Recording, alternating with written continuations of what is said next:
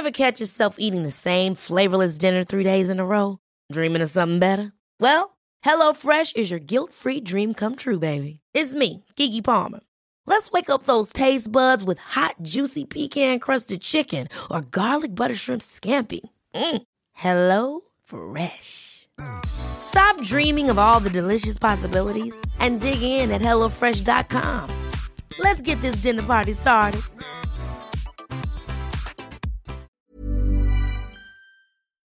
Alors, le DevOps, c'est la coopération entre les devs et les ops, et de manière générale, euh, la coopération dans une entreprise.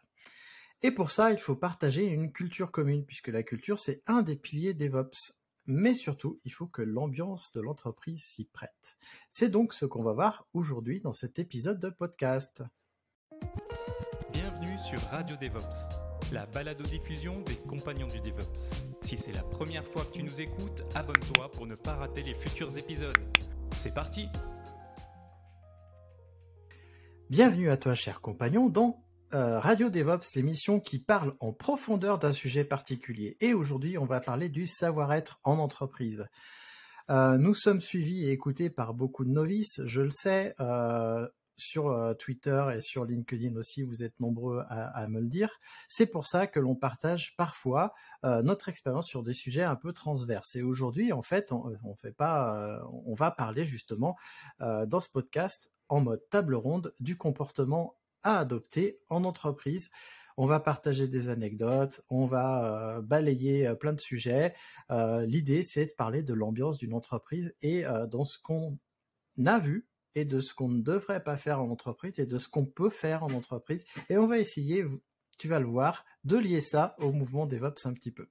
Alors pour en parler avec moi autour de la table virtuelle, j'ai René. Bonsoir René. Bonsoir Christophe, bonsoir à toutes et tous. Et on a aussi Erwan. Bonsoir. Et euh, enfin Nicolas. Bonsoir Nicolas. Salut tout le monde. Alors oui, je dis bonsoir, même si ce podcast il sort le matin, c'est parce que pour nous c'est le soir. Euh, donc euh, c'est pour ça. Alors justement, ça commence, commence mal dès l'embauche. Euh, moi, je vais vous raconter une anecdote pour commencer l'épisode euh, du podcast. Euh, justement, c'est une, anecdote qui m'est euh, arrivée il y a euh, quelques mois maintenant, et c'est c'est cette anecdote qui a justement poussé René à nous proposer ce sujet-là que, j'ai saisi au bon. Alors cette anecdote, en fait, euh, il s'avère que chez l'Hydra, on a recruté pas mal d'alternants cette année puisque euh, en fait on, a on est arrivé à la fin de certaines alternances et du coup on a voulu renouveler euh, les embauches mais les personnes euh, voulaient changer de domaine donc du coup on n'a pas pu les réembaucher donc on est passé de 4 à 6 personnes et en fait, il s'avère qu'on cherchait une assistante de direction, quelqu'un pour nous aider à diriger l'entreprise et la startup qu'on va créer. Donc, on prend une personne en alternance en master, master 1, master 2, euh, qui va sortir en bac plus 5 et on espère pouvoir l'embaucher euh, dans la future entreprise qu'on va créer et ça fait partie euh, de la comment dire de la mission de la personne de nous aider à créer cette entreprise, d'obtenir des subventions, etc. J'en parle dans ma chaîne secondaire sur la startup coopérative, mais l'objet n'est pas là.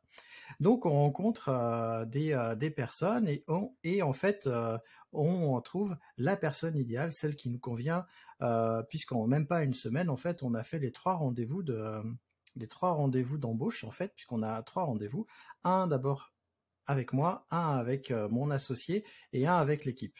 Et tout se passe super bien. la personne, elle colle parfaitement. Elle a déjà fait du podcast en plus tout se passe bien. On va pour l'embaucher. Euh, là, on est au mois de juin. On valide son embauche. On lui dit, euh, on lui envoie un mail. On lui dit, bah voilà, si tu veux travailler avec nous, il euh, n'y a pas de souci. le poste, il est pour toi. La personne nous répond. Elle nous dit, bah, ok, je travaillerai avec vous. Et en fait, on commence à comment dire, à échanger les, documents euh, légaux, euh, euh, la carte d'identité, le RIB, les, informations, c'est ce que nous on appelle les données sociales, donc personne à prévenir en, cas d'urgence, numéro de téléphone, adresse, etc. Enfin bref, tout tout ce qu'il faut pour embaucher la personne. y compris le CERFA, puisque là on parle d'une alternante, et donc il faut un CERFA, donc c'est le, contrat de travail en gros pour faire simple. Puis on avait décidé de l'embaucher au 1er août, donc ça nous laissait plus d'un mois en fait pour faire tout le travail, et en fait on arrive la semaine avant, et puis, et puis on n'a toujours pas le CERFA, on commence à s'inquiéter. Euh, on lui demande, on demande à l'école, et en fait, il s'avère, euh, il s'avère qu'en fait, euh, la personne elle est sous contrat. Elle nous l'avait pas dit,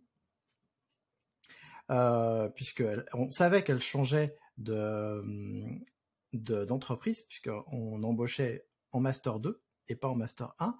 Mais par contre, ce qu'on savait pas, c'est qu'elle n'avait pas négocié avec son entreprise ou alors que ça s'était mal passé. Je vous la fais courte. En fait, il s'avère que euh, l'entreprise avec qui elle était, euh, ça se passait très mal. Euh, elle avait du mal à obtenir le licenciement pour pouvoir être réembauchée par une autre entreprise. Et du coup, on ne pouvait pas obtenir le CERFA. Ça, ça se passe la semaine où elle doit arriver, et donc on, comment dire, on, voit avec son école, on voit pas avec son ancienne entreprise parce que ce serait vraiment délicat. Euh, et on arrive à obtenir le CERFA euh, euh, de, l'organisme qui édite les CERFA. Donc nous, on signe, on l'envoie à la, personne, on l'envoie à l'école, et on lui dit, bah écoute, si tu veux, tu peux commencer demain, puisqu'on était déjà plus d'une semaine après la date d'embauche prévue, et, on n'a pas de nouvelles. on l'appelle le lendemain, le, lendemain après lui avoir écrit, et on n'a pas de nouvelles. Euh, donc c'était mon assistante de l'époque qui, qui du coup, elle, elle appelait tous les jours, elle lui envoyait un mail tous les jours, et au bout de trois jours, on se dit mais il y a un truc qui va pas quand même. C'est pas normal que quelqu'un nous réponde pas.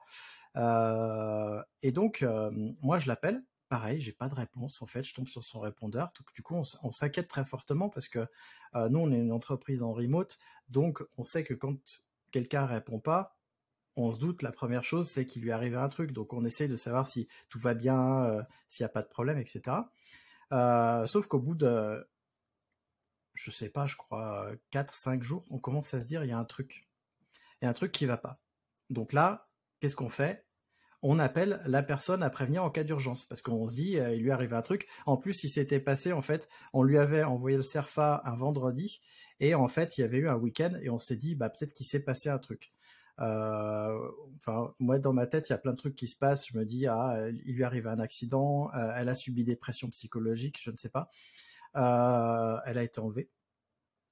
Il y a tout qui passait dans ma tête parce qu'à partir du moment où quelqu'un qui veut travailler avec toi fait toutes les démarches, t'envoie tout, ne donne plus de nouvelles d'un coup, tu te dis, bah, il lui arrive un truc on arrive à obtenir euh, sa personne, euh, enfin sa personne à prévenir en cas d'urgence, qui est sa mère, et, euh, en fait sa mère nous dit mais, non mais je comprends pas, tout va bien, elle va bien, qu'est-ce qui se passe? Je ne comprends pas ce qui se passe, pourquoi est-ce qu'elle ne veut pas travailler avec vous Je ne sais pas. Et on lui demande, dans ce cas-là, de nous prévenir, enfin de prévenir la personne, de lui dire que tout est prêt et qu'elle peut nous appeler, il n'y a pas de problème. Et à partir de ce moment-là, bah rien en fait, il y a qui se passe. Juste, on n'a plus de nouvelles euh, du tout. Elle ne répond pas ni à nos textos, ni à nos messages, ni à bah, rien. Donc, euh, au final, on s'est fait ghoster. J'ai appris euh, comme ça que ça se passait bah, dans le monde professionnel. Je ne pensais que c'était que un truc qui se passait entre entre personnes qui voulaient sortir ensemble, mais je ne savais pas que ça se passait dans le monde professionnel, que des personnes qui veulent se faire embaucher te ghost au moment de signer ton, entretien. Et, euh, et, du coup, mon anecdote s'arrête là parce que euh, après, on va parler des conséquences. Et, en fait, en préparant l'émission, Nicolas m'a dit que ça lui est arrivé. Donc, je vais te laisser la parole. Peut-être tu vas nous raconter ta petite anecdote et après, on va pouvoir, euh, comment dire, dérouler les conséquences pour l'entreprise et les conséquences potentielles de la personne qui ghost aussi. Alors effectivement, euh, moi dans ma boîte, donc euh, CG Wire, euh, on est une petite entreprise. Donc aujourd'hui, on est quatre salariés, enfin quatre personnes à travailler, deux associés et deux salariés. Donc on est quatre. et on cherchait une personne pour faire une alternance chez nous. Donc nous, c'était une première année de licence, je crois, plutôt orientée marketing. On voulait une personne qui nous faisait la partie commerciale. Donc c'est vrai qu'on s'y était pris un petit peu, un petit peu en retard et on avait envoyé les demandes courant d'été pour l'alternance. Et on passe quelques entretiens. Il y a une personne qui retient notre attention. visiblement, c'était partagé puisqu'elle nous dit qu'elle est intéressée et elle devait commencer un lundi ou un mardi, je sais plus. Et le jour J où elle devait venir pour effectivement remplir toute la paperasse, enfin venir comme comme toi, on est en full remote, donc venir c'est une une visioconférence. Et là, pas de nouvelles. Donc, bon, bah, un petit peu comme toi, on commence à s'inquiéter. Et bon, bah, comme j'avais lu ton histoire quelques semaines avant, je raconte ça à tout le monde. Et donc, on, fait le raccourci. C'est bah, effectivement, il nous est arrivé la même chose. Donc, on s'est retrouvé le bec dans l'eau puisqu'on n'a plus personne. Donc, on va parler des conséquences tout à l'heure. Après, nous, on n'a jamais su ce qui s'était passé parce qu'on n'avait pas de personne à contacter, machin, etc. Et je pense qu'on ne saura jamais pourquoi cette personne-là n'est pas venue. Voilà. Non, mais je te rassure, hein, nous, on n'a pas rappelé la personne à prévenir en cas d'urgence pour avoir le fameux de l'histoire. Enfin, je veux dire, on l'a appelé deux fois et, et ça, ça servait à rien, tout mmh. simplement. Alors, oui, mais toi, tu sais qu'elle n'est pas euh, enfermée dans une cave. Nous, on ne sait pas. Oui, voilà, c'est ça. nous, on sait qu'elle n'est pas enfermée dans une cave. Au moins, elle va bien. C'est la bonne euh, chose dans l'histoire. Mais vous, vous ne savez pas. C'est euh, parce que vous, vous n'aviez pas les contacts à prévenir en cas d'urgence, peut-être. Nous, on demande tout à l'avance. et en plus, nous, on est en remote. Mais ce que j'ai pas dit dans mon anecdote, c'est que j'avais réservé un espace de coworking pour l'accueillir pendant pendant 15 jours ça a engendré des frais. Donc du coup, les conséquences pour l'entreprise, bah, déjà, il y a eu des frais, puisque euh, en gros, on est allé à l'espace de coworking pour accueillir quelqu'un qui n'est jamais venu. Premier frais. Deuxième chose, euh, bah, la personne, elle n'était pas là. Euh, du coup, on n'a pas pu, on n'a pas pu discuter avec elle et mon ancienne alternante pour pour se faire passer tous les trois les sujets, euh, à se transmettre. Donc bon, moi je, je savais quel sujet il y avait, mais ça aurait été sympa justement qu'elles s'échangent leurs tips, etc. Parce que moi j'ai des tips, mais c'est pas les mêmes que la personne qui nous rejoint. La conséquence pour l'entreprise, et c'est souvent le cas, notamment les petites entreprises, parce que nous aussi on est on est petits, c'est que euh, on perd un temps fou à recruter quelqu'un, puisque nous on, voulait recruter cette personne, on avait déjà vu euh, trois personnes sur ce poste-là.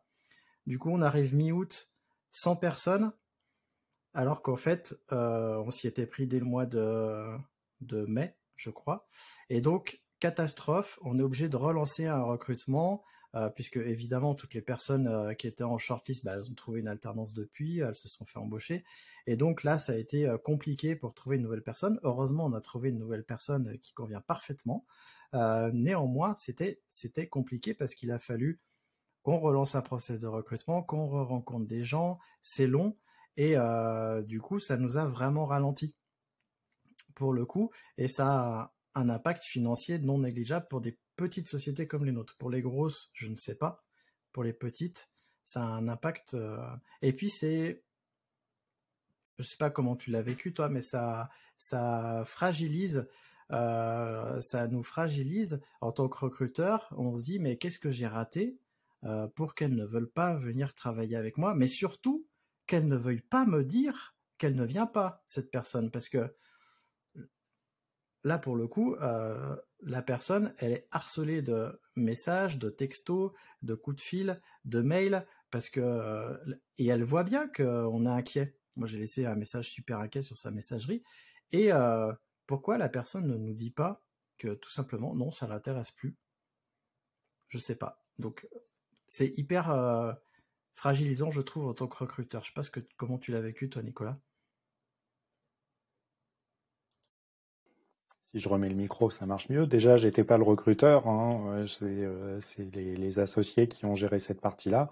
C'était sur la partie commerciale, donc euh, je suis encore moins concerné, mais dans une petite boîte de quatre, bah, forcément, on discute et voilà.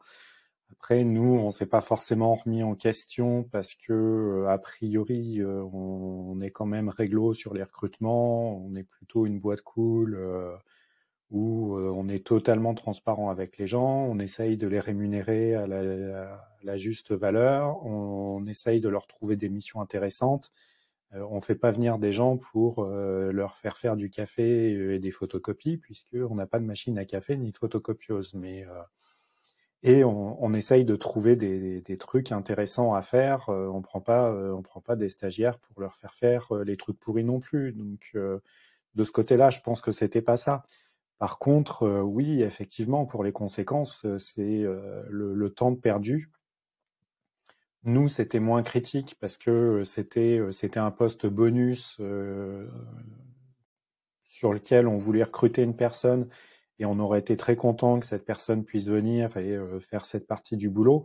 Après, euh, la boîte, elle va continuer à tourner euh, sans cette personne-là. Par contre, moi, ce qui m'inquiète, c'est que là, on est deux autour de la table à en parler, mais c'est a priori, ça commence à être de plus en plus courant. Et c'est depuis toute la vague de Covid qu'il y a eu, les, et a priori, c'est plutôt les jeunes qui, font ça. Euh, qui ont une manière de voir le, monde du travail euh, qui est euh, totalement en, déphasage avec ce que nous, on a pu connaître. Moi, ça me serait jamais venu à l'esprit de ne pas prévenir l'entreprise que je viendrai pas. Et même dans le pire des cas, si on n'a pas le temps de prévenir, si on n'a pas envie de les prévenir, au bout d'un moment, s'ils appellent, tu réponds, tu, dis bah non, je viens pas. C'est et puis après, tu n'es pas obligé de motiver le pourquoi. Euh, c'est toujours mieux de le, faire, mais euh, c'est ne serait-ce que d'expliquer, euh, enfin ne serait-ce que de notifier, c'est non, je viendrai pas. c'est un minimum de correction à avoir. Et moi, c'est ce qui me dépasse un petit peu, c'est je je comprends pas. Mais et mes enfants sont pas encore assez grands pour arriver dans cette position-là. Ainsi, parce que les miens sont assez grands pour faire de l'alternance. Mais euh, en tout cas, j'en ai pas entendu parler dans leur entourage, donc euh, j'ai pas pu en discuter avec eux non plus de euh, pourquoi on en arrive là. Moi non plus, ça reste un mystère. Je ne sais pas dans quelle mesure tu te dis pas à un moment donné, bah, je m'en fous, je vais envoyer un texto, même pas un mail, un texto, je mmh. dis, mais non, je viens pas. Et puis, puis c'est tout. bon, alors après, certains, certains employeurs vont essayer de chercher à comprendre pourquoi, mais on n'est pas dans, dans le même dans le même cas. Et euh, pour la personne qui ghost, ça peut aussi avoir des conséquences, bah déjà pour la réputation, parce que euh, ça se, peut se savoir. Euh, soit euh, les personnes, elles parlent, parce que nous, on est dans une petite ville, enfin, on est dans une ville, c'est Saint-Etienne, c'est pas une petite ville, mais je veux dire, dans les boîtes de la tech, on parle entre nous. Rennes, toi, t'es à Rennes, c'est pareil, c'est une, ville, donc ça se sait.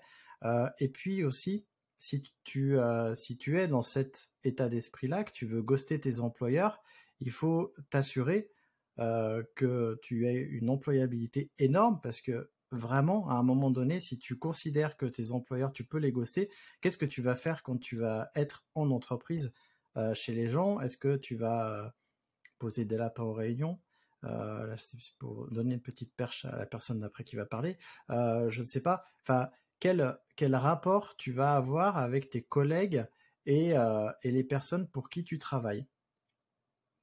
Pour moi, il y, y a un truc là, je suis pas, euh, enfin moi, je, je, suis pas le plus, euh, euh, j'ai pas été l'employé le plus modèle, mais à un moment donné, il y a quand même un respect euh, vis-à-vis de l'entreprise qui t'embauche et parce que tu es là pour travailler aussi dans l'entreprise et pour faire quelque chose avec l'entreprise. Et pour moi, c'est une rencontre, tu vois. C'est pour ça qu'on fait rencontrer plein de gens. Pour moi, c'est une rencontre entre les collègues, les futurs collègues et la personne qui va être employée.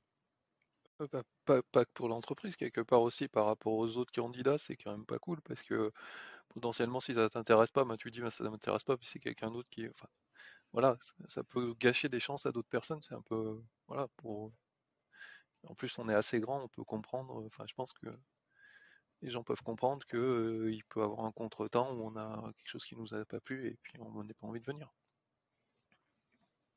Pense qu'on va en reparler un petit peu plus tard, mais euh, effectivement, la réputation, euh, Alors en ce moment, c'est facile, hein, toutes les entreprises recrutent et ont du mal à recruter. C'est donc euh, c'est facile de ghoster. On se dit bon bah c'est bon, j'ai 10 postes qui m'attendent. Sauf que les 10 postes qui l'attendent, c'est aujourd'hui. Mais cette personne-là qui t'a ghosté, toi, t'en as déjà parlé à ton entourage. Si c'est une personne qui est de ta région, bah, c'est une partie des chefs d'entreprise de la région le savent. Euh, moi, je le sais, euh, à Rennes, il y a, plein de, clubs de chefs d'entreprise. Euh, tous les chefs d'entreprise dans le métier de la tech se connaissent plus ou moins.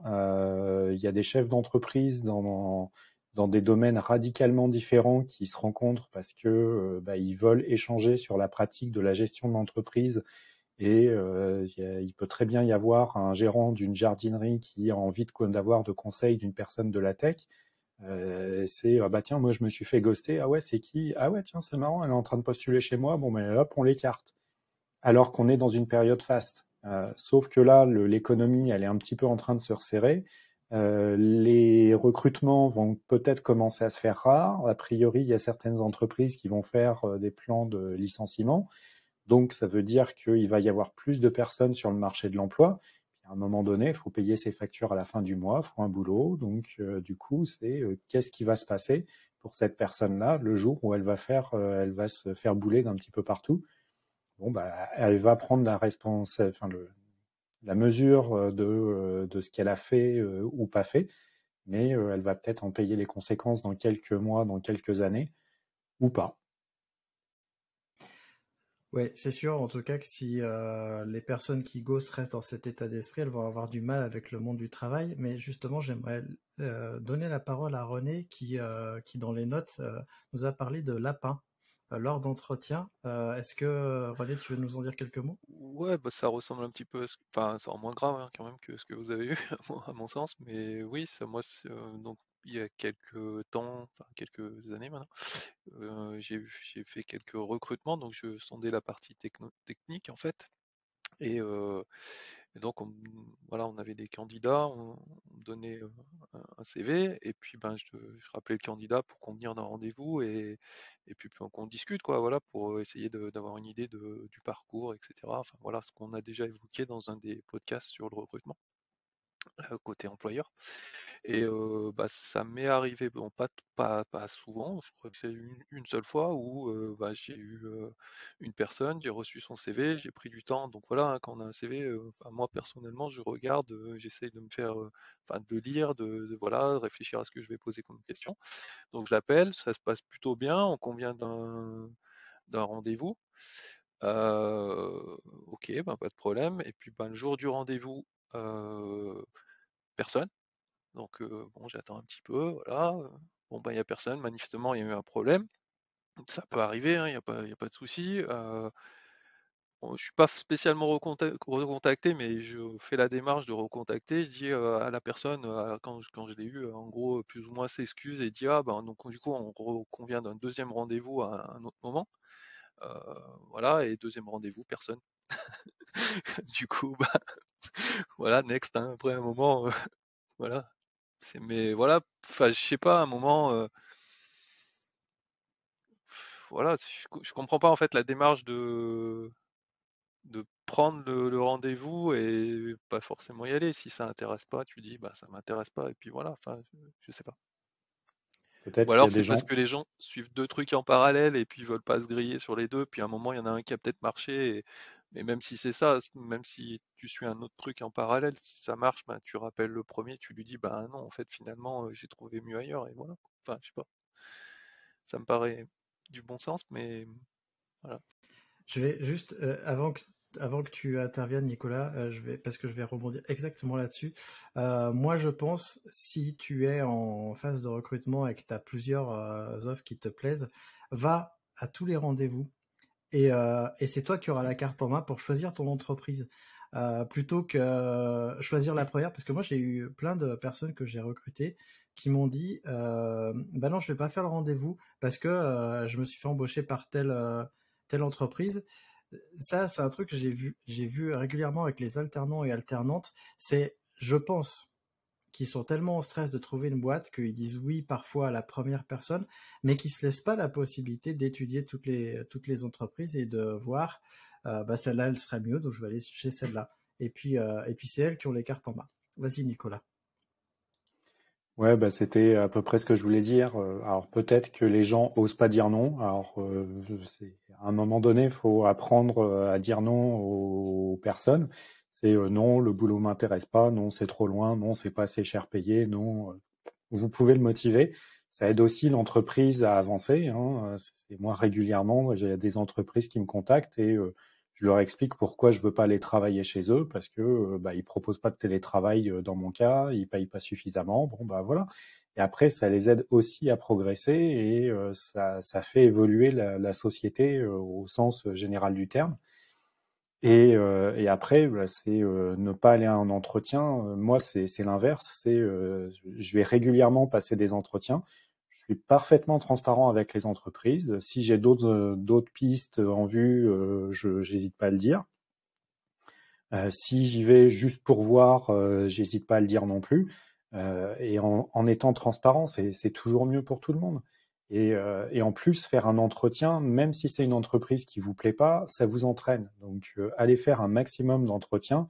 C'est toujours mieux de, de, faire des entretiens et euh, le jour où vous allez tomber sur la bonne boîte, eh ben, vous aurez déjà été rompu à passer des entretiens avec des RH, avec des personnes techniques parce que euh, quand on va vous poser euh, la question de euh, c'est quoi vos 10 meilleures qualités, si vous savez pas quoi répondre, vous allez bien transpirer et peut-être que vous allez rater le, job dans la boîte dont vous rêvez depuis des années, juste parce que vous avez posé des lapins à 10 boîtes avant parce que non, c'était pas la boîte parfaite.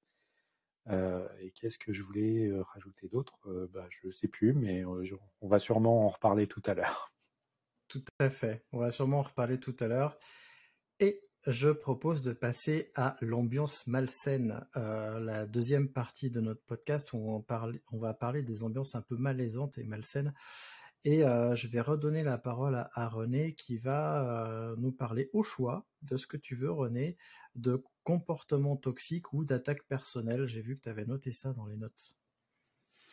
Alors, bah, en fait, j'ai noté ça mais je suis assez mal placé parce que je l'ai jamais réellement vécu, donc tout, va bien. Donc je vais, je vais peut-être passer la main à mes collègues qui ont pu vivre ça. Ce sera, il y aura des anecdotes peut-être plus. Allez, Nicolas, tu as, l'air motivé par ça. Ouais, alors c'était dans une des boîtes où j'étais, on m'avait demandé de, monter une équipe technique. Euh, j'ai recruté une personne. Euh, on va passer sur les détails pour rester suffisamment anonyme, mais euh, la personne a radicalement changé de comportement et elle s'est transformée en un espèce de gremlins. on a dû le nourrir après minuit, je sais pas. Mais c'est effectivement une personne extrêmement toxique. moi, j'ai demandé à ce qu'elle soit licenciée. elle n'a pas été licenciée.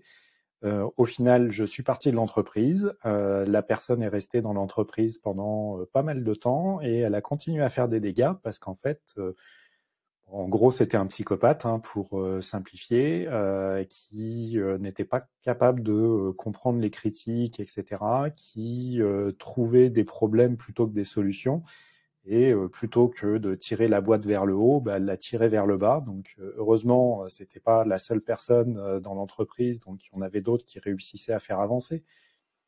Mais c'est en fait quand vous recrutez des gens, essayez d'être vraiment attentif à l'attitude de la personne. Donc ça, ça se fait de plus en plus maintenant dans les dans les entreprises qui recrutent. Là, j'ai un de mes clients qui disait euh, les compétences techniques, euh, c'est bien, mais ce qui nous importe plus, c'est l'attitude de la personne, voir si elle va bien s'entendre euh, avec les autres personnes de l'équipe, si le, mood de la personne correspond au mood de l'entreprise, en gros, parce que bah, si la personne est malheureuse, elle va se transformer en gremlins et pourrir un petit peu tout le monde. Et je pense qu'il y a, il y a quand même une minorité de personnes réellement toxiques mais euh, il y a certaines, euh, enfin, je pense que tous, si on nous met dans des environnements euh, pas adéquats, on, commence à devenir à notre tour le gremlin, c'est avoir un comportement toxique avec les autres. Je, je l'ai vécu. Hein. J'ai été aussi de l'autre côté de la barrière. C'est j'étais dans une boîte où j'étais vraiment pas bien et j'étais extrêmement négatif. Et, tous les matins, c'était fait chier et tout ce qu'on fait c'est nul. Et puis voilà. Donc un jour j'ai été recadré par mon manager qui m'a dit tu sais c'est c'est pas un bon comportement à avoir. C'est ça serait quelqu'un d'autre. Je t'aurais déjà viré depuis longtemps. Je sais que commenter quand tu es motivé donc change un petit peu d'attitude et ça ira mieux. Et on verra un petit peu plus tard comment on peut réagir dans, dans ces trucs là et après bon bah attaque perso attends attends attends attends. Bah tu veux y aller Ouais, ouais, parce que je vais réagir au comportement toxique, mais surtout je vais rappeler qu'on a fait un podcast sur comment recruter, vu que tu parlais de recrutement. Donc je vous renvoie à, ce podcast. Euh, comportement toxique, euh, moi aussi j'ai eu des comportements simili toxiques. Et en fait, euh, quand on n'est pas quelqu'un qui a un comportement toxique de manière habituelle, je veux dire, mais qu'on rentre dans cette phase que tu viens de nous décrire, euh, où on est négatif, euh, où on voit mal les choses, c'est en fait c'est un signe avant-coureur que le boulot il est plus fait pour nous et que c'est le moment de peut-être le quitter. Euh, moi j'étais dans cette phase-là, j'étais pas bien, il y avait des problèmes entre les services de l'entreprise où j'étais, ça se passait mal. dans mon dans mon service, je disais toujours ah on gère mal les trucs. En plus j'étais épuisé parce que je faisais des astreintes. Bref, voilà. et en fait j'ai pas vu tout de suite que c'était le moment où en fait il fallait que je quitte l'emploi parce que justement c'était en train de, me miner. Euh, bon, la mission, parce que j'étais en prestation, elle s'est terminée. Euh, j'ai été chez un autre client, mais finalement un an après, j'ai fini en burn-out parce que même problème qui se sont répétés. Donc bon, j'ai fini par quitter l'entreprise qui m'employait. Euh, donc faites attention si vous êtes dans ces comportements-là, mais que c'est pas quelque chose que vous faites de manière générale.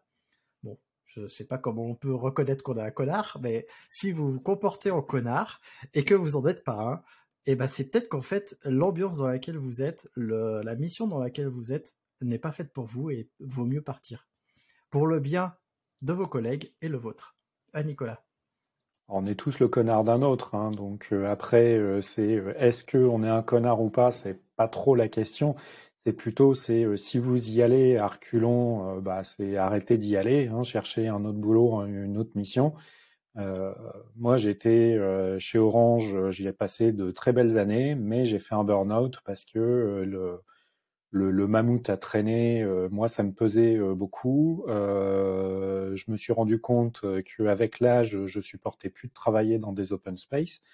Donc euh, j'ai cherché à bosser euh, plus dans une start-up, donc euh, des, boîtes à petite échelle, pour faire du build et du bootstrap de projet, et en full remote pour éviter l'open space et aussi le trajet du matin.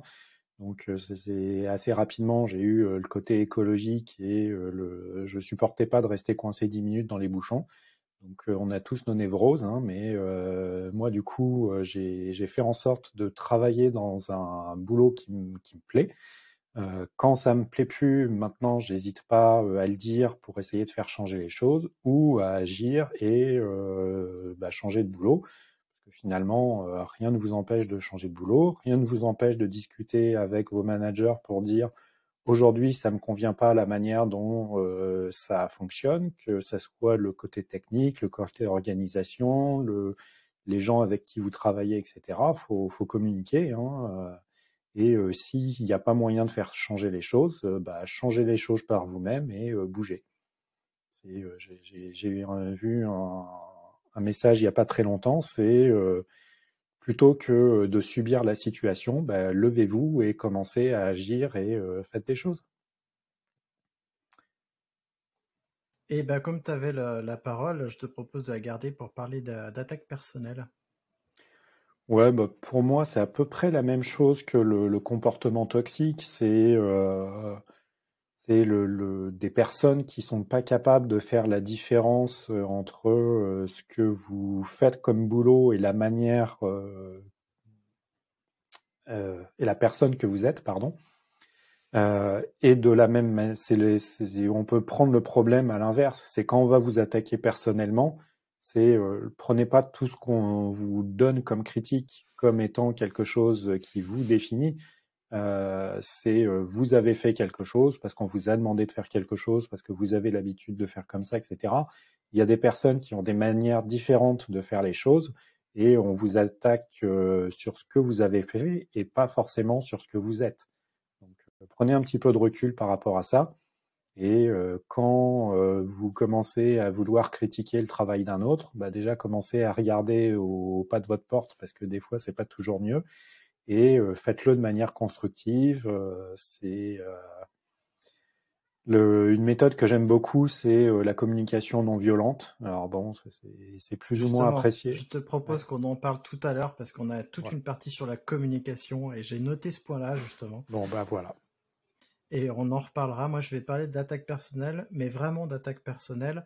Euh, moi, j'ai été victime d'attaque personnelle au tout début de ma carrière. Moi, il faut savoir que j'ai un BTS et euh, j'ai été embauché dans une boîte où il y avait très peu de BTS. J'étais l'un des rares. Tous les autres étaient des ingénieurs.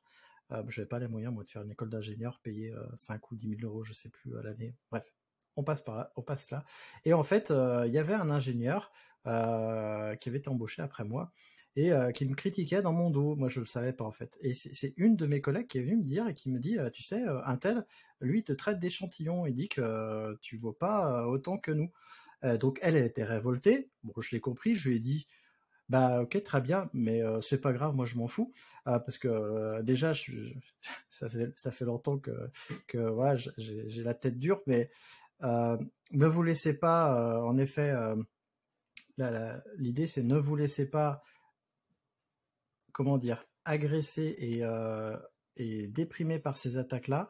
Par contre, euh, allez voir les personnes et allez euh, tirer les affaires au clair. Pourquoi? Moi, je l'ai pas fait à l'époque, je le regrette aujourd'hui, mais pourquoi est-ce qu'on vous attaque personnellement dans votre dos en plus, ou alors par devant? Est-ce que vous avez fait un truc qui va pas à la personne? Est-ce que la personne juste en fait c'est un connard d'ingénieur qui a la tête comme un melon? Je pense que c'était ça à l'époque, hein. mais voilà c'est plus facile maintenant avec le recul. Mais voilà, l'idée c'est euh, pourquoi est-ce qu'il se passe ça? Et euh, est-ce que vous pouvez faire quelque chose pour changer les choses? Parce que euh, la personne, elle, vous avez aucun lien sur elle, mais par contre vous, vous pouvez essayer de faire quelque chose. donc bon, je vois René que tu as peut-être un truc à dire là-dessus. Oh, petite anecdote, mais pour le coup, moi j'ai un ancien collègue qui s'est fait sortir d'un client parce que justement il a dérapé en fait. Et effectivement, on peut dire beaucoup de choses sur le travail, sur voilà, ça, ça passe, mais bon, à un moment, il s'est vraiment attaqué à une personne en la citant et en nommant sur quelque chose en plus qui n'était pas forcément en rapport avec réellement le travail, quoi.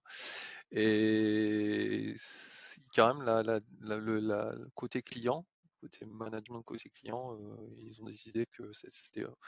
Il y avait eu déjà un peu des cas précédents de ce type-là et ils nous ont fini par le sortir. Qui, ce qui est plutôt était probablement la meilleure chose à faire. Ouais, alors du coup, je vais, je vais prendre ton, ton exemple justement pour, pour pour pousser un peu. Euh, on est dans l'informatique et il y a beaucoup de boîtes euh, d'ingénierie en informatique, maintenant elles s'appellent les ESN, qui embauchent des gens comme nous et qui les envoient chez des clients. Donc on est là en prestation, on est un peu quelque part euh, en représentation. On représente notre entreprise chez les clients. Et ce que tu dis, René, la personne, quand elle fait ce genre de choses, elle, euh, elle prend son marteau et elle va écorner l'image de l'entreprise. C'est en gros le client il va dire mais qui est-ce que tu m'envoies qui se comporte comme ça? Comment est-ce que tu recrutes tes gens? Enfin euh, quelque part vous représentez aussi l'entreprise qui vous envoie travailler chez un client. Donc c'est important si vous voulez avoir une carrière dans, l'informatique de faire attention à ce genre de choses. Euh, parfois peut-être vous pouvez vous retenir de dire certaines choses. Nicolas moi, je dirais qu'on représente totalement la société euh, qui nous emploie, parce que euh, c'est euh, les ESN ont quand même des spécialités, etc. ils ont recrutent des profils un petit peu particuliers. Et moi, je sais qu'à Rennes, à l'époque où j'étais encore en ESN, peut-être que ça a changé, mais il y avait quand même des profils suivant les, les ESN. Alors bon, c'est les gens ont changé, machin, etc. Mais vu les mentalités qui sont différentes suivant les, les boîtes, si tu commences à insulter tes collègues, bah, ils vont dire, dis donc, cette boîte-là, ils embauchent des connards. Donc oui, non. Et en, plus, et en plus, vous pouvez vous faire licencier en insultant les gens. C'est un motif de licenciement qui est reconnu. Hein, donc ne vous amusez pas à le faire. C'est pas une bonne chose, ni pour vous, ni pour l'ambiance de l'entreprise. Enfin. Je le compte Twitter euh, Curiosité juridique, un truc comme ça, euh, a été licencié la personne qui a traité sa collègue de et euh, une petite flopée d'insultes que je répéterai pas ici. Mais oui, c'est aussi un motif de licenciement. C'est et quand vous vous faites sortir d'une mission, c'est vraiment pas bon signe et en gros, c'est euh, une cartouche que vous avez grillée dans votre ESN et euh, si vous vous faites euh, sortir un petit peu trop souvent, ils vont vous éjecter. Hein.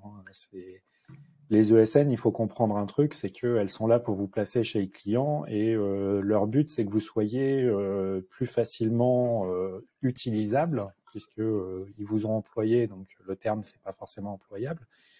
Mais leur but, c'est de vous placer le, plus facilement possible. Si vous vous faites éjecter de partout de là où vous allez, et en plus, les gens discutent, encore une fois. C'est, euh, moi, je, sais que certaines personnes, euh, à l'époque, j'en aurais pas voulu dans, dans, mon équipe. Donc, on te présente un CV. Euh, quand tu lis le CV sans avoir le nom, tu sais qui c'est. Quand la personne vient passer l'entretien, tu vois qui c'est. Donc, euh, elle est grillée. Donc, euh, bon, faut faire attention. C'est encore plus vrai dans les ESN parce qu'elles parlent entre elles. Oui. Euh, Erwan, ça fait un moment qu'on t'a pas entendu et euh, justement, tu as des petites choses à nous dire sur les, les, ambiances malsaines et les, et les, stéréotypes qui ont été véhiculés au début et qui vont aller justement nous amener vers la prochaine partie de l'émission. Non, bah, juste pour recentrer par rapport à nos, métiers respectifs, le, dans les ambiances malsaines, le truc que je voulais ajouter, c'était que probablement il y a, quelques années, je pense que c'est moins vrai aujourd'hui, mais comme euh, les, les, aspects communication et tout, et ce qu'on appelle globalement les soft skills, et donc la posture en entreprise n'était pas autant aussi important que ça ne l'est aujourd'hui, ou en tout cas pas autant valorisé. Bah, dans les métiers qui concernent les les ops, la prod en général, il y avait vraiment ce côté asocial dans sa caverne, mais euh, qui fait qui fait le job, mais euh, qui est accompagné aussi de tous les clichés euh, euh qui sont pas hyper cool en termes d'ambiance, donc des, clichés sur le manque de communication et quand il y a de communication pas toujours très très avenante, avec une posture souvent ronchon voire même hostile, avec souvent accompagné du pattern du, euh, du héros. Donc euh, tout ça, ça, ça amplifie un petit peu euh, le, le, les ambiances malsaines et, ça dérive, ça dérive pas mal sur des sur des postures toxiques et enfin les c'est moins vrai aujourd'hui, mais les, les histoires de entre guillemets de vieux sysadmin euh, hyper toxiques, il y en a des milliards euh, et ça, recoupe une bonne partie de ce que, vous avez cité en termes de, de soucis et d'ambiance. Pour les plus jeunes qui voient pas de quelle réputation on pouvait euh, jouir à l'époque, euh, je vous conseille la série euh, IT Crow qui euh, fait un petit peu décalé en regardant aujourd'hui, mais euh, représente à peu près l'image qu'on avait il y a une vingtaine d'années. Ah bah, je trouve que le, personnage de fiction qui représente bien le, sysadmin un peu à l'ancienne, c'est le personnage de Silicon Valley qui, qui fait le, le l'admin 6 justement, et qui, qui est hyper prétentieux et qui parle mal à tout le monde dans la série, mais qui est très très fort, euh, qui fait des trucs incroyables techniquement. Mais euh, bah voilà. Et, et, on peut dire qu'une bonne partie de l'ambiance malsaine euh, dans l'équipe, c'est lui qui, qui, qui, la met en place. Et je pense que c'est un cliché qui est pas si galvaudé que ça euh, par rapport à, euh, en tout cas, ce que ce que ce que ce que j'ai pu euh, voir par le passé. Absolument, je regarde cette série. It's that time of the year. Your vacation is coming up. You can already hear the beach waves. Feel the warm breeze, relax, and think about work. You really, really want it all to work out while you're away. Monday.com gives you and the team that peace of mind. When all work is on one platform and everyone's in sync, things just flow wherever you are. Tap the banner to go to Monday.com. Hi, I'm Daniel, founder of Pretty Litter. Cats and cat owners deserve better than any old fashioned litter. That's why I teamed up with scientists and veterinarians to create Pretty Litter. Its innovative crystal formula has superior odor control and weighs up to 80% less than clay litter. Pretty Litter even monitors health by changing colors to help detect early signs of potential illness. It's the world's smartest kitty litter. Go to prettylitter.com and use code ACAST for 20% off your first order and a free cat toy. Terms and conditions apply. See site for details. Du coup, euh, comment est-ce que concrètement on peut réagir à ce genre de, choses? Comment est-ce qu'on on peut faire euh, justement euh, quand ça arrive? Est-ce qu'il y a des choses qu'on peut faire? On en a un peu brièvement parlé, mais justement, Erwan, tu voulais nous parler justement de ce que le DevOps apporte à ça, à ce stéréotype dont tu viens de nous décrire. Est-ce que tu peux poursuivre un petit peu, s'il te plaît? Ouais, en fait, le, je pense que c'est ça, c'est un peu la suite de ce que ce que je viens de dire, c'est que avant il y avait vraiment ce côté euh, potentiellement l'équipe d'Ops dans sa caverne qui parle peu, qui, a des interactions pas toujours euh, très cool avec les autres équipes, etc. Aujourd'hui, avec la, la, phi- la philosophie et les méthodes dites DevOps, euh, cette approche elle est plus vraiment possible parce que le les, les enfin on, on va vraiment moins tolérer euh, un manque de communication et puis une posture euh, euh, une posture pas enfin ouais pas prétentieuse ou pas cool parce que le l'objectif c'est de briser des silos. Et pour briser des silos bah, il faut une communication. Et surtout il faut une communication claire et qui soit sans sans jugement qui soit juste factuelle. Et et donc du coup le les les efforts à faire en termes de de, de, de, bah, posture de, euh, et, de, et de communication avec les autres équipes est, est, quelque chose de, beaucoup plus galvaudé. Avant, euh, d'ailleurs, il suffit de voir les annonces liées euh, au, pour, pour tout ce qui est SRE ou, DevOps. Avant, avant, on demandait des gens très techniques. Aujourd'hui, on dit ouais non, il faut être technique, mais aussi il faut savoir communiquer, il faut savoir écrire la doc, etc., etc. Et en fait, tout ça vient justement pour cette question de posture dans l'entreprise, de, savoir-être, et, et quelqu'un qui est très fort techniquement, mais qui ne saura pas se mettre donc au service de briser des silos, de, faire le pont entre infra, dev, etc. En fait, c'est quelqu'un qui aura un petit peu plus de mal, je pense, à s'y retrouver dans, la façon dont les gens travaillent ou veulent travailler aujourd'hui.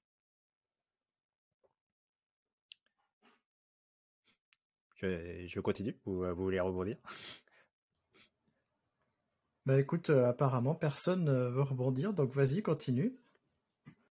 Bah, et, euh, et, du coup, euh, en termes de tout genre de, de posture, etc., comme, comme je le disais, l'idée du DevOps, c'est donc de briser des silos. Mais du coup, tu peux pas briser euh, des, des, des, silos sans, euh, sans faire justement un effort de, de, de, de com, etc. Et, euh, et, et, en, et, vraiment en étant hyper euh, factuel et sans, et sans jugement. À, à partir d'un moment, on va travailler sur le même code, alors qu'avant, c'était peut-être pas forcément le cas. Aujourd'hui, ça, ça l'est de plus en plus. On va surtout review son code. Donc faire une review, c'est de la communication, c'est de la posture. Il, y a, il, suffit de voir sur GitHub les euh, les, les, les comment dirais-je quand vous ouvrez une issue et que vous ou que vous faites un commentaire sur une paire euh, sans euh, sans l'argumenter, sans, sans, sans mettre un minimum de forme. C'est simple, personne vous calcule ou personne voudra review votre truc ou quoi que ce soit. Donc en fait, aujourd'hui, en fait, tout est communication et tout est posture. On peut plus arriver. Enfin, euh, et donc du coup, il faut y faire attention. Il faut faire attention quand on fait euh, de quand, quand, quand on communique, quand on fait de la review. Euh, et, de la même façon, il faut faire attention à, bien savoir recevoir les retours euh, d'une review ou d'un commentaire. Et, et, l'exemple le, qui, moi, me, me, frappe le plus en, en, termes de, justement de, posture et de communication, c'est quand quelqu'un vous fait une review, vous dit que c'est pas bien, mais vous propose pas une alternative, par exemple, ou, ou vous dit pas ce qu'il aurait attendu de, mieux. Bah, en fait, ça c'est typiquement le genre de posture et de communication qui fait qu'on on casse un truc.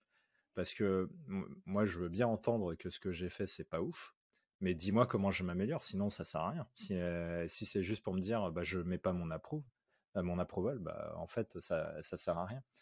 Et, et un, autre exercice qui est très propre à la façon dont on dev aujourd'hui et dont les, les, le DevOps s'inspire beaucoup, c'est tout ce qui est pair programming. Et de la même façon, le pair programming, c'est de la communication, c'est de la posture. Quand quelqu'un à, votre clavier est en train de taper un truc pour progresser, pour développer une feature ou quoi que ce soit, quand vous voyez un truc qui qui, qui va pas dans le bon sens, si, vous arrivez en mode ghetto à l'insulter, à dire ah mais tu fais n'importe quoi ou quoi que ce soit, en fait vous cassez le truc, vous cassez la communication, vous allez paraître hyper prétentieux. Enfin il y a, rien qui va dans la posture. Et, en fait on se rend pas compte, mais c'est hyper facile d'avoir ce biais-là parce que quelqu'un fait quelque chose de différent ou pas comme vous vous l'imaginez. Bah, on va se dire oh là oh là qu'est-ce qui se passe? Et puis des fois, des fois malgré tout, c'est quelque chose de, bien et cool, et donc vous apprenez. Et en fait, la pair review, elle est là-dessus. Elle est euh, la, la, pair, programming, elle est là-dessus. Elle est sur le fait de voir des choses différentes faites par, d'autres et, progresser, s'en inspirer, etc. Mais des fois, euh, bah, en fait, vous avez vraiment une, meilleure façon de faire ou quelque chose d'un peu plus efficace, pardon, ou quoi. Et donc dans ce cas-là, il faut encore une fois euh, sujet de communication, euh, sujet de posture. Il faut pas rentrer dans un, en mode euh, jugement, moquerie ou quoi que ce soit. Il faut, il faut juste amener l'amélioration. Et ça, on se rend pas compte, mais aujourd'hui, dans nos métiers, c'est juste indispensable. Et, et, et, ne pas faire l'effort là-dessus, je pense que c'est de se couper d'énormément de, de, de, bah, de chances de progresser, mais aussi de, se couper juste des, autres équipes et donc du coup de pas remplir sa mission quand on est dit DevOps associé. Voilà, j'ai beaucoup trop parlé. Je, vous laisse rebondir euh, euh, sur, ce que vous voulez. Ouais, je vais, je vais rebondir euh, parce que ce que tu parles pour les merge requests et les reviews de code me parle et je vais apporter un petit témoignage. Alors moi, ça fait longtemps maintenant que je fais des, que je, donne mon approbation aux, revues de code parce que ça fait plus de trois ans que j'accueille des alternants et des stagiaires, donc maintenant c'est moi qui, qui dois faire les approbations et et pour l'instant, on est deux dans l'équipe à le faire. J'espère qu'un jour on sera plus nombreux. Mais et c'était très dur au début justement parce que j'étais dans ce, ce, que tu dis. Euh, c'était dur pour moi euh, parce qu'en plus on, on s'oblige à faire nos nos retours en anglais, euh, qui n'est pas une langue que je maîtrise très bien et euh, j'ai beaucoup de problèmes à l'écrit. Donc ça ça me met à moi deux euh, de difficultés, ce qui fait qu'en plus je peux paraître sec. Déjà dans ma communication écrite, je parais sec parce que je suis pas quelqu'un qui enrobe beaucoup. Euh, et donc là, je me suis aperçu qu'il y avait un truc. J'ai, et je, je l'ai corrigé avec le temps. Euh, maintenant, ce que je fais, j'essaye de savoir aussi pourquoi les gens font quelque chose. Notamment, tu disais, ah, c'est étonnant que tu aies fait un truc comme ça. plutôt que de m'étonner, je demande à la personne pourquoi est-ce qu'elle a fait les choses comme ça. Euh, et ça, je l'ai hérité du coaching. Euh, et il y a deux, euh, il y a deux, il y a deux plus-values à faire ça. La première, c'est que si elle a une vraie raison, la personne va te l'exprimer. Et du coup, tu vas comprendre pourquoi elle a fait ça. Et si il n'y a pas forcément une vraie raison, la personne, elle va se poser elle-même des questions, elle va tenter de réfléchir, elle va se dire mais pourquoi j'ai fait ça? Et si c'est une personne qui est en cours d'apprentissage, c'est bien pour son propre apprentissage de pas tout lui donner tout cuit dans la bouche. Et après, euh, si euh, tu t'aperçois que la personne ne répond pas, ça peut être écrit ou ça peut être oral, bah tu peux lui dire bah voilà moi je le ferai comme ça, etc. Donc des fois je, fais des suggestions, des fois je pose des questions. Euh, et depuis quelques temps, j'ai commencé à faire des revues vidéo. Alors certes, c'est moins pratique que les revues écrites, mais pour certains trucs, où on est en complet, complet asynchrone. Euh, je prends mon écran, je prends la, branche et euh, je fais des trucs et je, montre euh, ce que je fais à l'autre personne pour, euh, euh, montrer des, euh, choses. Ça, et quand on, quand on, on peut, on fait du pair programming, évidemment. Euh, là, c'est quand on peut pas faire du pair programming, je prends mon écran et je me filme. Je pense euh, pour euh, quand même la, review, par contre, c'est un exercice qui est quand même pas toujours évident. Mais et après, pour prendre un peu le pendant de, de ce que vous avez dit, parce que vous vous êtes mis en, dans la, peau de la personne qui fait la review, dans la peau du, la personne qui a fait la, la, pull request. Et je pense qu'il faut aussi, euh, ce que tu disais, c'est vachement important. Le, parfois, le passage à l'écrit, euh, ça enlève un peu des nuances, etc. Donc, il faut aussi un peu bah, accepter que parfois, bah, la tournure, ça peut paraître un peu sec. Et mais c'était, voilà, faut, pas prendre le truc trop perso et se dire, voilà, il est en train de m'engueuler ou quoi. Non, des fois, c'est juste la tournure qui va pas. Il faut arriver à, passer outre ça. Et puis, effectivement, si on a beaucoup d'ego, je pense que ça peut être parfois un peu compliqué. Et pour les gens qui ont beaucoup d'ego, je pense qu'il faut aussi un peu se détendre et, et voilà, ac- accepter aussi qu'on nous dise quelque chose et après discuter pour, voilà, c'est, et pas se braquer, quoi. Voilà, je pense qu'il y a aussi ce côté, il n'y a pas que le reviewer qui doit faire preuve de bienveillance. je pense que ça se partage en fait. Ouais, c'est ce que c'est ce que je disais tout à l'heure. C'est on critique ce que vous avez fait et pas ce que vous êtes. Et euh, finalement, c'est exactement ça. Et euh, formulé autrement, c'est euh, pour celui qui review, euh, arrêtez de dire c'est de la merde, expliquez pourquoi vous trouvez que c'est de la merde. Essayez de formuler autrement parce que c'est de la merde vu de l'autre côté, c'est un peu violent. Et quand vous êtes de l'autre côté, quand on vous dit c'est de la merde, bah, demandez bah ok, mais pourquoi? Et, en fait, en amenant les, gens à essayer de vous expliquer pourquoi, ça va instaurer une mécanique et les prochaines reviews seront aussi meilleures parce que les gens auront le réflexe d'expliquer pourquoi. Moi, je me souviens dans la boîte où j'étais avant, on faisait euh, systématiquement des reviews de ce qu'on faisait. Alors, ça allait plus ou moins vite suivant les, les reviews. Euh, Il y avait des trucs euh, plus ou moins lourds. Mais globalement, quand ça commençait à être vraiment trop gros, bah, on faisait les remarques et on n'hésitait pas à refaire de, la visio pour s'expliquer pourquoi tu m'as fait cette remarque et ok. donc effectivement, nous aussi, on le faisait en anglais, mais on n'hésitait pas non plus à se faire une visio pour s'expliquer parce que bah, des fois, ça va beaucoup plus vite de, discuter en pair à pair. ou même faire une review à plusieurs. hein, rien n'interdit de refaire la revue à 3, 4, 5. euh, c'est- Quand il y a des grosses PR, en plus, c'est d'autant plus intéressant. Exactement. Du coup, euh, vu qu'on est dans euh, la perception de, de ce qu'on reçoit et tout, euh, je te propose, René, parce que tu as mis, un, mis un truc dans les notes de l'émission, tu as parlé de se faire pourrir. Est-ce que tu peux en dire plus? Moi, je, me- questionne de comment est-ce qu'on peut ne pas se faire pourrir, justement. Alors c'est une anecdote en fait qui m'est alors qui m'est pas arrivée personnellement mais qui est arrivée à un, un ancien manager à moi où on était en dans un meeting avec un client et, à un moment le client a complètement pété un peu les plombs et, on s'est fait pourrir pendant je pense bien 15 minutes et je me rappelle de cette réaction que, mon collègue a eue quoi parce que alors après il faut, arriver à le faire hein, c'est pas toujours simple mais, mais en gros il l'a laissé parler Et, à la fin, quand il a eu fini, et, il lui a dit, ben c'est bon, tu as fini, on peut, reprendre. Et en fait, ça l'a le gars, ça l'a, pourtant c'était quelqu'un assez élevé dans la société en face, ça l'a complètement déstabilisé, plus que s'il s'était énervé, parce qu'en fait, le, comportement limite qui aurait pu se passer, c'est qu'on soit parti en claquant la porte, ou vraiment que ça parte en sucette complet. Et, euh, et ouais, ça c'est un truc, enfin moi ça m'a bluffé, et, et je pense que c'est vachement efficace quand les gens vraiment dérapent, de leur laisser passer un petit peu le coup de colère et, à un moment les gentiment les recadrer en leur disant que euh, voilà après faut être capable de le faire parce que des fois ça peut s'envenimer. C'est difficile pour moi à faire parce que pendant que je me fais pourrir, en fait, je comprends que pourquoi je me fais pourrir. Et en fait, ça me fait marrer, donc j'ai un sourire jusqu'aux oreilles pendant que je me fais pourrir. Mais...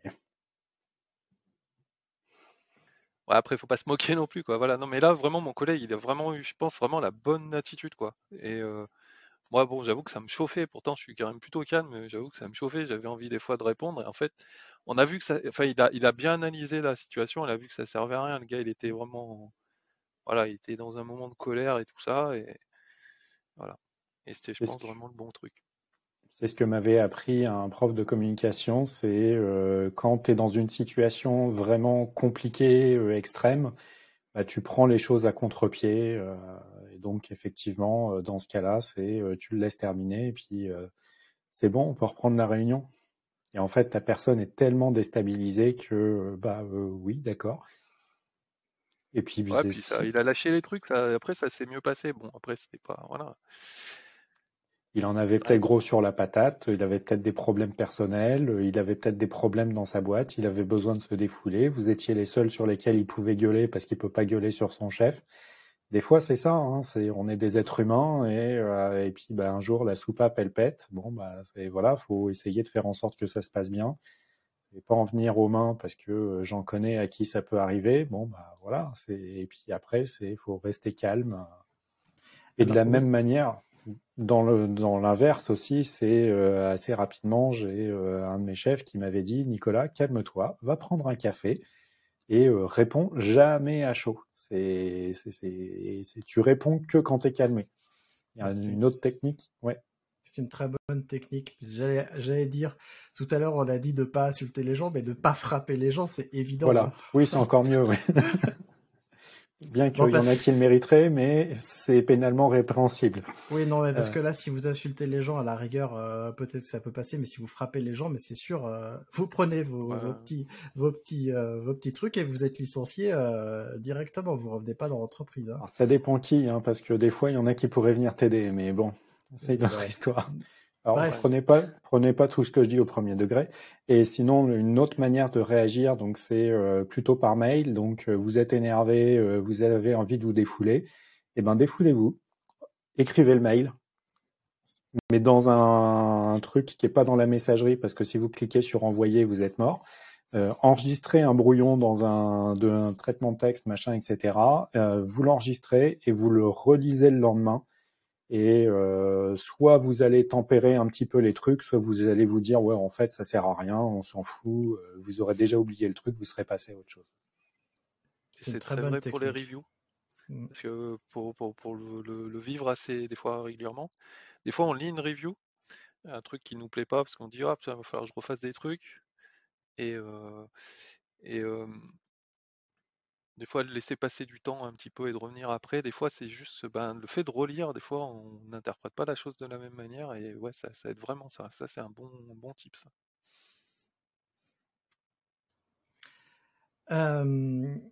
ce qui peut arriver aussi, c'est que on ait fait péter la production. Je sais pas, on a, fait un truc. Bref, comment est-ce qu'on réagit dans ce cas-là? Parce que comment est-ce qu'on peut se comporter en tant que professionnel si si on a fait une erreur Nicolas Alors, J'en ai pas fait beaucoup, mais euh, j'en ai fait euh, quelques-unes qui étaient belles. Donc euh, après, je crois qu'on en avait parlé aussi dans le podcast où on avait parlé de la, gestion des incidents. Mais déjà, le premier truc à faire, c'est lâcher le clavier, parce que ne faites rien qui pourrait empirer les choses. Euh, si vous êtes euh, tout seul, euh, bah, essayez de prévenir des gens autour de vous, des personnes qui pourraient vous aider, le client qui peut être impacté. alors si c'est le client qui va vous pourrir pendant 25 minutes, bon bah, effectivement celui-là vous pouvez l'oublier. Par contre, si c'est un client qui va vous dire bon finalement qu'est-ce qu'on peut faire? Moi ça m'est arrivé. Hein, j'ai écrit un article de blog sur comment restaurer une base de données MySQL sur laquelle on a fait un RM-RF. Euh, bah, j'ai eu une belle descente d'organes. J'ai passé pas mal de temps aux toilettes, mais après, il a fallu remonter les trucs. Et ça, ça s'est fait parce que euh, j'ai réussi à quand même garder mon calme et j'ai discuté euh, avec le client. Quand ça vous arrive, discuter avec vos collègues. Moi, je me souviens, dans mes premières années où j'ai travaillé, j'ai un collègue qui avait fait un RM-RF sur un serveur de prod. Bon, bah voilà, ça arrive. Hein. Il n'y a que ceux qui ne font rien qui font pas de conneries. Et comme on dit, euh, il y a deux types d'administrateurs système. Il y a celui qui a déjà fait une énorme connerie en prod et il y a celui qui va pas tarder. Donc, euh, et en fait, euh, il, est, il, était catastrophé et il vient nous voir. Il nous fait qu'est-ce que je fais Qu'est-ce que je fais? Bah, C'est simple. Tu vas aller chercher la bande, puis tu vas restaurer la sauvegarde et puis voilà, hein, c'est pas grave. Hein, la connerie, elle est faite, elle est faite. On peut pas revenir en arrière. Maintenant, ce qu'il faut, c'est restaurer le, service, prévenir le client et ainsi de suite. Comment tu fais, toi, Erwan, quand tu fais des RM-RF sur tes serveurs? Alors, euh, ça m'est arrivé aussi. Une, sombre histoire. Mais euh, je, pense que oui, ce que tu as dit, c'est juste. Et puis, euh, pour, pour pas qu'il y ait une, posture, euh, enfin, une ambiance malsaine, etc., il faut essayer de communiquer le, plus vite possible sur, sur, sur le, problème et, et, pas chercher à, pas chercher à comprendre, enfin je pense, hein, chercher à résoudre le problème et pas à, débattre de l'origine de pourquoi on est arrivé à ce, problème. Ça, ça arrivera dans un second temps, pendant le post-mortem, etc. Et, et, le fait de se concentrer euh, sur euh, l'immédiat, et ça, normalement, ça doit nous pousser à être factuel et pas être dans le jugement de oh, il y a quelqu'un qui a fait une erreur ou quoi que ce soit. C'est on, on doit être dans l'opérationnel et répondre au truc. Et, je pense que c'est encore une fois dans nos métiers qui sont quand même de plus en plus euh, de la communication, surtout avec des SLA à, respecter, etc. Euh, il faut être euh, il faut être nickel là-dessus. Alors dans, les exercices pour que ça se passe au mieux, pour éviter que les gens se fassent pourrir ou quoi que ce soit, c'est important quand c'est possible d'avoir des gens qui travaillent sur sur la résolution d'incidents et des espèces de personnes qui fassent un petit peu le, le buffer entre euh, ils, ils, ils, voient ce qui se passe pour la résolution, ils arrivent à comprendre et à voir les ETA, etc., de quand est-ce que ça sera rétabli, et qui font la communication vers l'extérieur. Euh, les, les, personnes qui sont dans, dans, dans, dans, le rush, ils sont pas aptes à, à faire une bonne communication euh, dans, dans, l'immédiat. Et, euh, et ça, euh, ça, je pense que c'est important. Et, et encore une fois, on, en revient à ces histoires de, de, que moi je trouve euh, important, euh, qui sont de, de, de posture, euh, d'humilité et euh, de, communication. Et, et, et, ça, ça c'est vraiment très très important. Toi, René, tu, tu as ajouté un truc? Oh bah, moi, je dirais, c'est euh, ouais, totalement d'accord. Hein, euh, surtout ne pas cacher les choses. Moi, ça m'est, alors ça m'est pas arrivé, mais par contre, j'ai j'ai eu des gens qui ont fait des erreurs parfois, et euh, ben ils se sont fait trahir en plus par leur SH History. Donc ça fout encore plus les boules en fait, quand la personne vous dit mais non, j'ai absolument rien fait, et puis que vous voyez que en fait dans le SH History il y a eu une commande qu'il fallait pas. Voilà, après l'erreur elle arrive à tout le monde, donc voilà, surtout pas la cacher, quoi.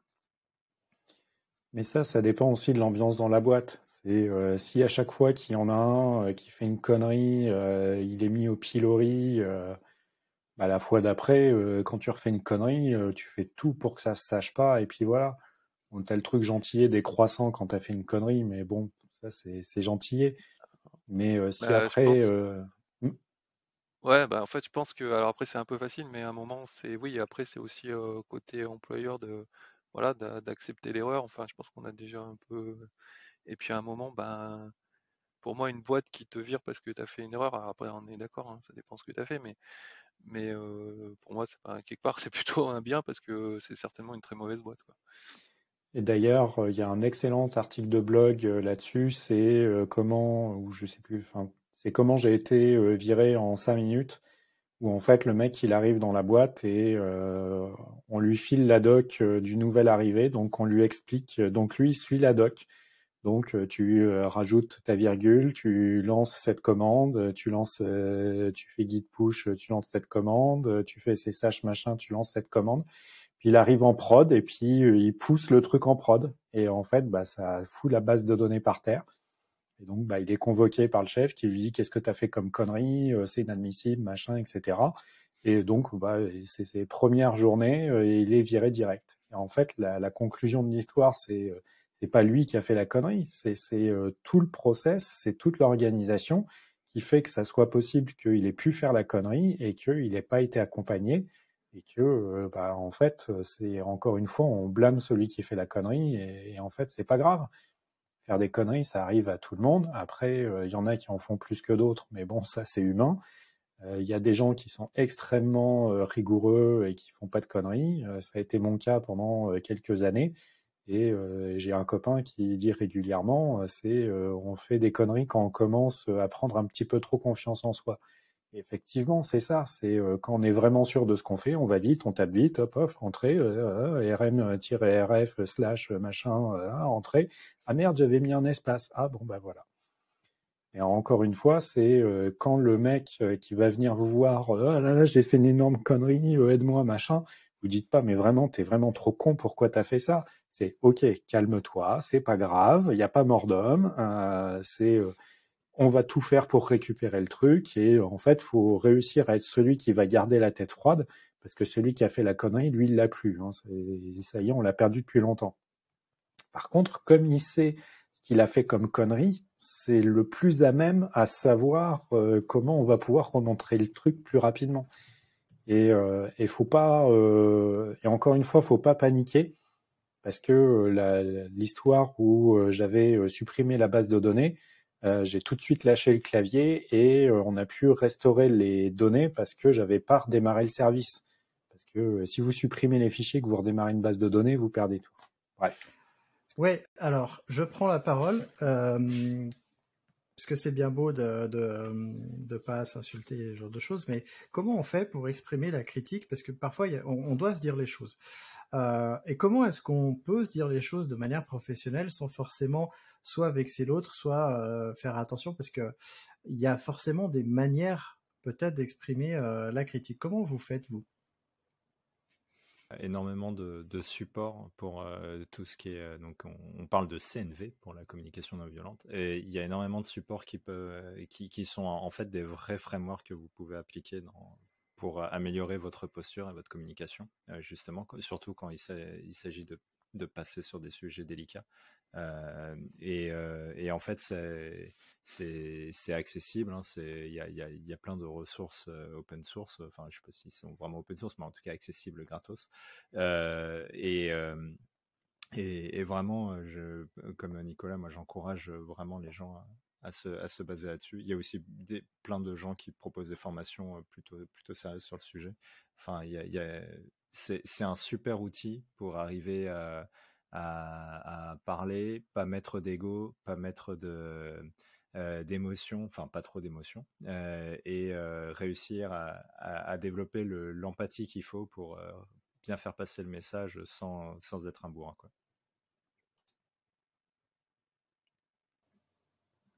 Alors, maintenant qu'on a bien parlé de communication, René, tu voulais nous parler un petit peu d'un point que j'ai cru comprendre que c'était dans le jeu vidéo que ça se passait. Je, crois que ça m'est déjà arrivé quand j'étais jeune et que je jouais à la console, euh, que je jetais ma mallette de, rage tellement j'étais énervé. Tu voulais nous parler un petit peu du rage, du rage quit. Alors je sais pas si ça se dit comme ça, mais dans le milieu professionnel. Ouais, bah en fait c'est une anecdote qui m'est qui m'est arrivée, mais après peut-être, enfin Comment dire? Je pense qu'on a, j'ai aussi ma part de responsabilité. En fait, ce qui s'est passé, c'est, on a a un collègue à qui on avait confié, voilà, le suivi d'un d'un incident, voilà, quelque chose comme ça et ce collègue a pas vraiment fait le suivi et bon, on l'a récupéré avec un autre collègue et bon, ça s'est bien passé, mais le lendemain, on a essayé de justement lui faire passer un peu le message en lui disant: «Bah, tu t'es engagé à suivre le truc et tu l'as pas fait». Alors je pense qu'on l'a pas bien fait, on a peut-être été maladroit à ce moment-là, mais sa réaction, voilà, moi m'a un petit peu perturbé parce que voilà, il a fait le rage quit euh, classique des jeux, quoi. C'est que, alors c'était en virtuel, hein, on était à distance, c'était en période Covid. Il a coupé son téléphone et on en a, et on a, il a plus du tout, enfin voilà, il est, on a plus entendu parler pendant toute la journée, quoi. C'est-à-dire, il, voilà, on savait pas ce voilà, savait pas où il était, pas ce qu'il avait fait donc ça a été un peu déstabilisant. Donc euh, je me rappelle avoir échangé avec lui par SMS. Et bon voilà, après moi, c'est voilà. on a discuté, je lui ai dit bon bah c'est bon, c'est un, un, un, tact, mais voilà, voilà, évite ça dans le futur parce que c'est quand même pas super cool, voilà. Même et je me suis excusé en disant que voilà, peut-être qu'on avait été maladroit. Mais voilà, c'était un truc qui m'a vraiment surpris et voilà, j'encourage les gens à pas forcément faire ça. Ouais, il était très certainement très énervé et au point de plus vouloir répondre. C'est dur d'être dans ces états-là. Et encore, il est revenu, il aurait pu faire un abandon de poste comme ça. on a parlé tout à l'heure de ghosting, mais il aurait pu décider de bah, finalement ça me plaît plus, je me casse. Peut-être, il aurait pu faire ça. En tout cas, si tu es énervé au point de faire ça, euh, moi, je te conseille de d'écrire à quelqu'un peut-être qui n'était pas dans la conversation euh, et euh, de lui dire voilà ce qui s'est passé il y a un truc qui s'est mal passé et j'aimerais bien que tu passes le message à mes collègues que je veux plus leur parler aujourd'hui mais que je vais bien. Peut-être que c'est une solution pour faire passer un message je ne sais pas. Ça nous est arrivé euh, dans une boîte où j'étais, euh, donc effectivement on était en remote, donc euh, par l'écrit on s'est tous rapidement un petit peu trop échauffés, moi et un collègue, et je dis moi parce que j'étais probablement le premier fautif, et du coup il, a effectivement dit j'en ai marre, je me barre. Et puis du coup ça aussi c'est un truc qui est important, c'est je l'ai rappelé, je lui ai dit bon écoute on fera le point demain. Euh, effectivement, tu raison, on va faire un tour. Euh, c'est, euh, mais je lui ai dit surtout, c'est pas grave, c'est que du boulot et c'est juste un problème de communication. On en rediscute au calme demain et puis on essayera d'arranger les choses pour tout le monde. Mais bon. Et ça, c'est parce que, étant jeune, j'étais celui qui, alors, je ne quittais pas parce qu'on était tous dans le même bureau, mais j'avais un mouvement de bras que tout le monde connaissait bien quand j'en avais marre de la discussion et de pas être écouté. Mais euh, bon, bah voilà, j'étais un petit peu impulsif, euh, j'ai mûri et euh, maintenant j'essaye de faire profiter de cette expérience-là aux plus jeunes où, bah voilà, c'est pas grave, c'est que du travail et on peut discuter. Eh ben, merci pour cette information. bon, je crois que l'épisode a longtemps duré, puisque je, on a dépassé l'heure encore une fois. Euh, je vous propose euh, qu'on clôture là euh, l'épisode. Moi, ce que j'ai à te dire à toi, cher auditeur, si tu veux te construire une carrière tech épanouissante, en l'occurrence, j'ai fait une formation pour améliorer tes soft skills. j'ai conçu une formation justement pour te permettre de te forger un état d'esprit DevOps. cette formation, elle s'appelle DevOps Mindset. C'est le premier lien en description. j'ai mis tout mon cœur en la créant.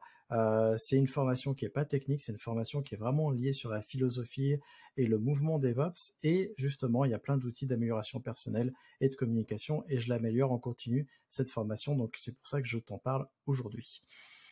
Euh, et du coup, euh, je vais vous laisser euh, un peu clôturer chacun cet épisode, nous dire un petit mot, si vous vouliez résumer un peu l'épisode, donner des conseils à notre cher auditeur ou à notre auditrice qui nous écoute. Qu'est-ce que vous lui, qu'est-ce que vous lui diriez? Et je vais commencer par donner la parole à Nicolas. Oui, alors bah moi, au fur et à mesure de la discussion, alors j'ai déjà évoqué deux trois choses, mais ça m'a beaucoup fait penser aux quatre accords Toltec. Donc, euh, je vous laisserai euh, découvrir ça euh, dans, dans une vidéo que vous retrouverez dans les liens. Et sinon, vous pouvez rechercher sur YouTube. C'est les quatre accords Toltec racontés aux enfants. C'est une vision de la communication de manière générale qui est assez intéressante, où on vous apprend à pas tout prendre personnellement et à mieux communiquer avec les autres. Et je trouve que c'est un point de départ très intéressant pour une nouvelle communication. Erwan, est-ce que tu veux prendre la suite pour nous donner un petit peu ton mot de clôture? Oui, oui, bah, je dirais, euh, c'est, c'est pas évident euh, d'évoluer en entreprise, d'avoir euh, la posture juste, mais il y a des outils pour nous aider, donc comme on l'a évoqué, comme, le framework de la communication non violente, qui est pas mal. Faites preuve d'empathie. Euh, un, peu, un peu de bon sens et rester factuel et, courtois. Euh, n'oubliez pas que vous dites merci euh, à quelqu'un qui vous tient la porte dans le métro, donc vous pouvez faire au moins la même chose avec vos collègues. Et il n'y a pas, c'est pas une question d'être un bisounours gentil, juste avoir une, une, posture correcte sera suffisante. Et, et si vous faites tout ça, a priori, ça devrait bien se passer. Merci Erwan. Erwan pour ces paroles pleines de bon sens. Et euh, René, euh, que, que t'évoques ce, euh, comment dire, cet épisode et comment vas-tu nous aider à conclure? Ah, bah, Je pense que ça fait peut-être partie des accords Toltec, je, je, suis pas sûr, mais je pense qu'il faut faut pas hésiter à faut pas laisser trop de frustration s'installer. C'est-à-dire, je pense qu'il faut pas hésiter justement à discuter, à communiquer, parce que c'est souvent plus on laisse la frustration s'installer, plus on va avoir du mal à se contenir. Donc, il faut arriver à essayer d'en parler. Après, bon, n'est pas toujours écouté, hein, c'est pas, pas toujours facile, mais voilà, essayer de, trouver des solutions. Et je pense que le, management en face, s'il est intelligent, normalement, il, est censé aider. et voilà. Et euh, moi, je vais, euh, finir, je vais me prendre un petit mot de la fin, j'en donne pas beaucoup, mais je vais finir par un, conseil. Euh, si vous avez quelque chose à dire à quelqu'un et que c'est délicat, soyez le plus honnête et le plus transparent possible. évitez, moi j'ai tendance à éviter les enrobages sans forcément être brut, hein, mais vraiment pas tourner autour du pot, être clair, être transparent. Euh, c'est comme ça que je fais et surtout, surtout, le faire en privé. Parce que si c'est quelque chose de délicat, toujours le faire en privé, une personne, enfin deux personnes et pas plus. Pas en réunion, euh, pas euh, dans un repas, non. Vous prenez la personne en privé, vous discutez avec elle et, vous, vous dites ce que vous avez sur le cœur de la manière la plus simple possible. Voilà ce que je pourrais donner comme conseil pour terminer cet épisode de podcast. Merci à vous trois pour cette euh, co-animation de, cet épisode. J'espère qu'il plaira à, notre auditeur et auditrice et euh, j'espère vous retrouver très vite dans un autre épisode de podcast. Merci d'avoir écouté Radio DevOps.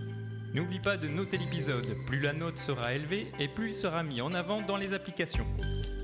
Tu peux aussi le partager, ça nous aidera à le diffuser et à rendre le mouvement plus visible. Si tu as envie de discuter du mouvement, alors rejoins-nous dans la communauté des compagnons du DevOps. À bientôt La balado-diffusion des compagnons du DevOps est produite par l'Hydra.